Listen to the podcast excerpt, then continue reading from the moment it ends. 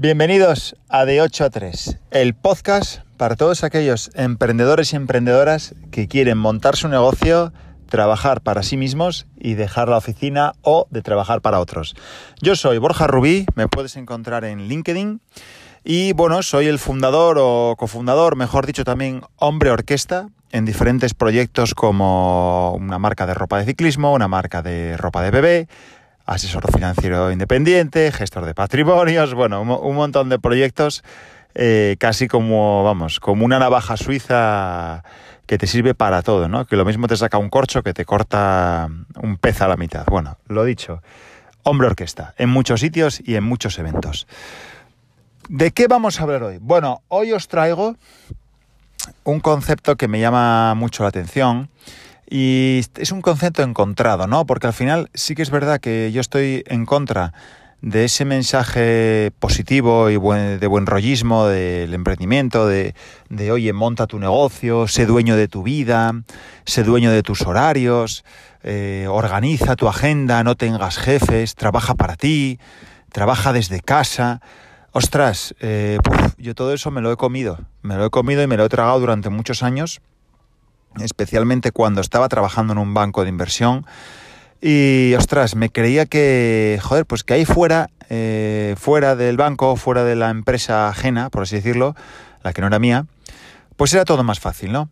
Es cierto que tiene muchas ventajas muy positivas, que a mí ahora mismo en mi ciclo vital, en mi vida, pesan muchísimo, como es la conciliación familiar, el poder ver a los niños cuando a mí me da la gana, el poder acompañarles a todos los eventos, no tener que pedir permiso, ni dar explicaciones, ni, pedir día de vacaciones. Pero tiene muchos, muchos eh, conceptos muy negativos el emprendimiento que te puede poner contra las cuerdas. ¿eh? Tú date cuenta que, pues hombre, trabajando en un banco de inversión donde trabajaba, el horario era una mierda, no era nada bueno, era pésimo, no había conciliación familiar. De hecho, pedí reducción de jornada y me acuerdo que la directora de recursos humanos para España me dijo, Borja, mm, que lo pida mejor tu mujer, ¿no? Bueno, con eso ya os lo digo todo. Y claro, ahí tenía que tener en cuenta que el horario era muy malo, la conciliación era nefasta, no había proyecto profesional, no iba a evolucionar, no iba a crecer, no iba a ascender, no iba a cobrar más, pero cobraba un sueldo fijo todos los meses muy majo, ¿no? Entonces, claro, ahora te das cuenta con que, ostras, mm, llevo de emprendedor o de autónomo desde 2018, ponte cuatro años, mi mujer lleva seis, y claro, te das cuenta de que, bueno, pues hay muchos gastos al mes, muchos gastos, empezando por la cuota de autónomos, si los dos en la familia sois autónomos son 600 euros al mes, del mínimo, ¿eh? Para empezar a hablar, para empezar a vender el día uno menos 600, vale. Y luego que pues no hay nadie al otro lado, ¿no? No hay departamento de marketing, no hay departamento de operaciones, no hay departamento legal, no hay ayuda al usuario, no hay secretaria ni secretario, no hay presidente, no hay eh, departamento de desarrollo de producto, no hay departamento de comunicación y publicidad, eres tú con todo.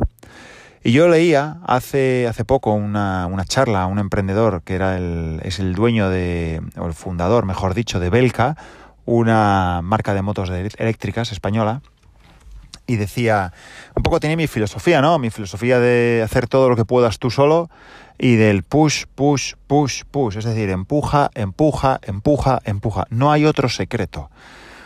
Es cierto que ese refrán de si quieres, puedes y puedes conseguir lo que te propongas, mm, puede parecer buen rollista, pero es verdad. O sea, es verdad, es verídico. ¿Qué pasa? Que lo que no te dicen es que es todo lo que tienes que hacer para conseguirlo y llevarlo a cabo. ¿no? no te dicen todo lo malo, solo te dicen el mensaje es consíguelo, puedes hacer lo que quieras, puedes ser lo que tú quieras, ya, ya pero explícame en una lista todo lo que tengo que hacer y todo lo que tengo que llevar a cabo y de todo lo que tengo que saber para llevar a cabo mi sueño, ¿no? Y te digo más, eh, no sé cuántos libros llevo leídos sobre productividad, emprendimiento, casos de éxito, startup, inversión, desarrollo de producto, de negocio, de personas, de empresa, más luego toda la formación que llevo haciendo toda mi vida, ¿no? Pero mm, más o menos hay cuatro o cinco ideas generales, que si quieres te las digo en otro capítulo, pero ninguna te dice la que te voy a decir yo ahora y yo para mí es clave y es lo que necesito que me hubieran dicho antes de empezar. La idea es la siguiente. necesitas mucho tiempo. Es decir, olvídate de montar algo y empezar a facturar y tener dinero y tener mucho dinero y ser libre financieramente y depender de ti mismo de ti misma eh, en el minuto uno. Olvídate. Es que ni en el primer año. Olvídate. Los negocios, el emprendimiento, las empresas y los proyectos personales, más aún las nuevas ideas que no se conocen en el mercado, que, que tienen que madurarse, que tienes que explicárselo a la gente, algo que tenga un ticket alto, que tenga que pensárselo el, el cliente. Bueno, pues todo ese tipo de cosas, todo ese tipo de conceptos que te estoy contando, requieren mucho tiempo. Necesitas paciencia, necesitas nervios de cero y necesitas dedicarle tiempo a tu negocio. O sea, una marca no se hace un día para otro. Un servicio de un abogado no consigue fama de un mes para otro. Necesitas mucho tiempo.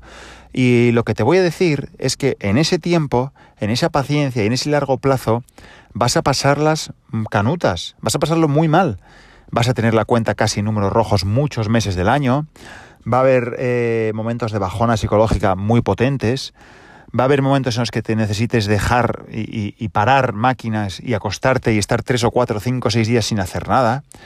Vas a estar cabreado, vas a estar enfadado contigo mismo, te van a venir esos pensamientos de, joder, ¿para qué coño habré dejado mi trabajo? ¿Para qué? Sí, eran unos gañanes o no aguantaba al jefe, mi compañero olía mal, cobraba mal y era una mierda. Bien, vale, pero era tu trabajo y tenías el dinero todos los meses fijo. Claro, esto choca con todo lo que te van a contar, pero es que piénsatelo muy bien. ¿Tú estás dispuesto de verdad a depender de lo que tú mismo haces? ¿Estás dispuesto y te ves con capacidad y con fuerza para depender de ti mismo?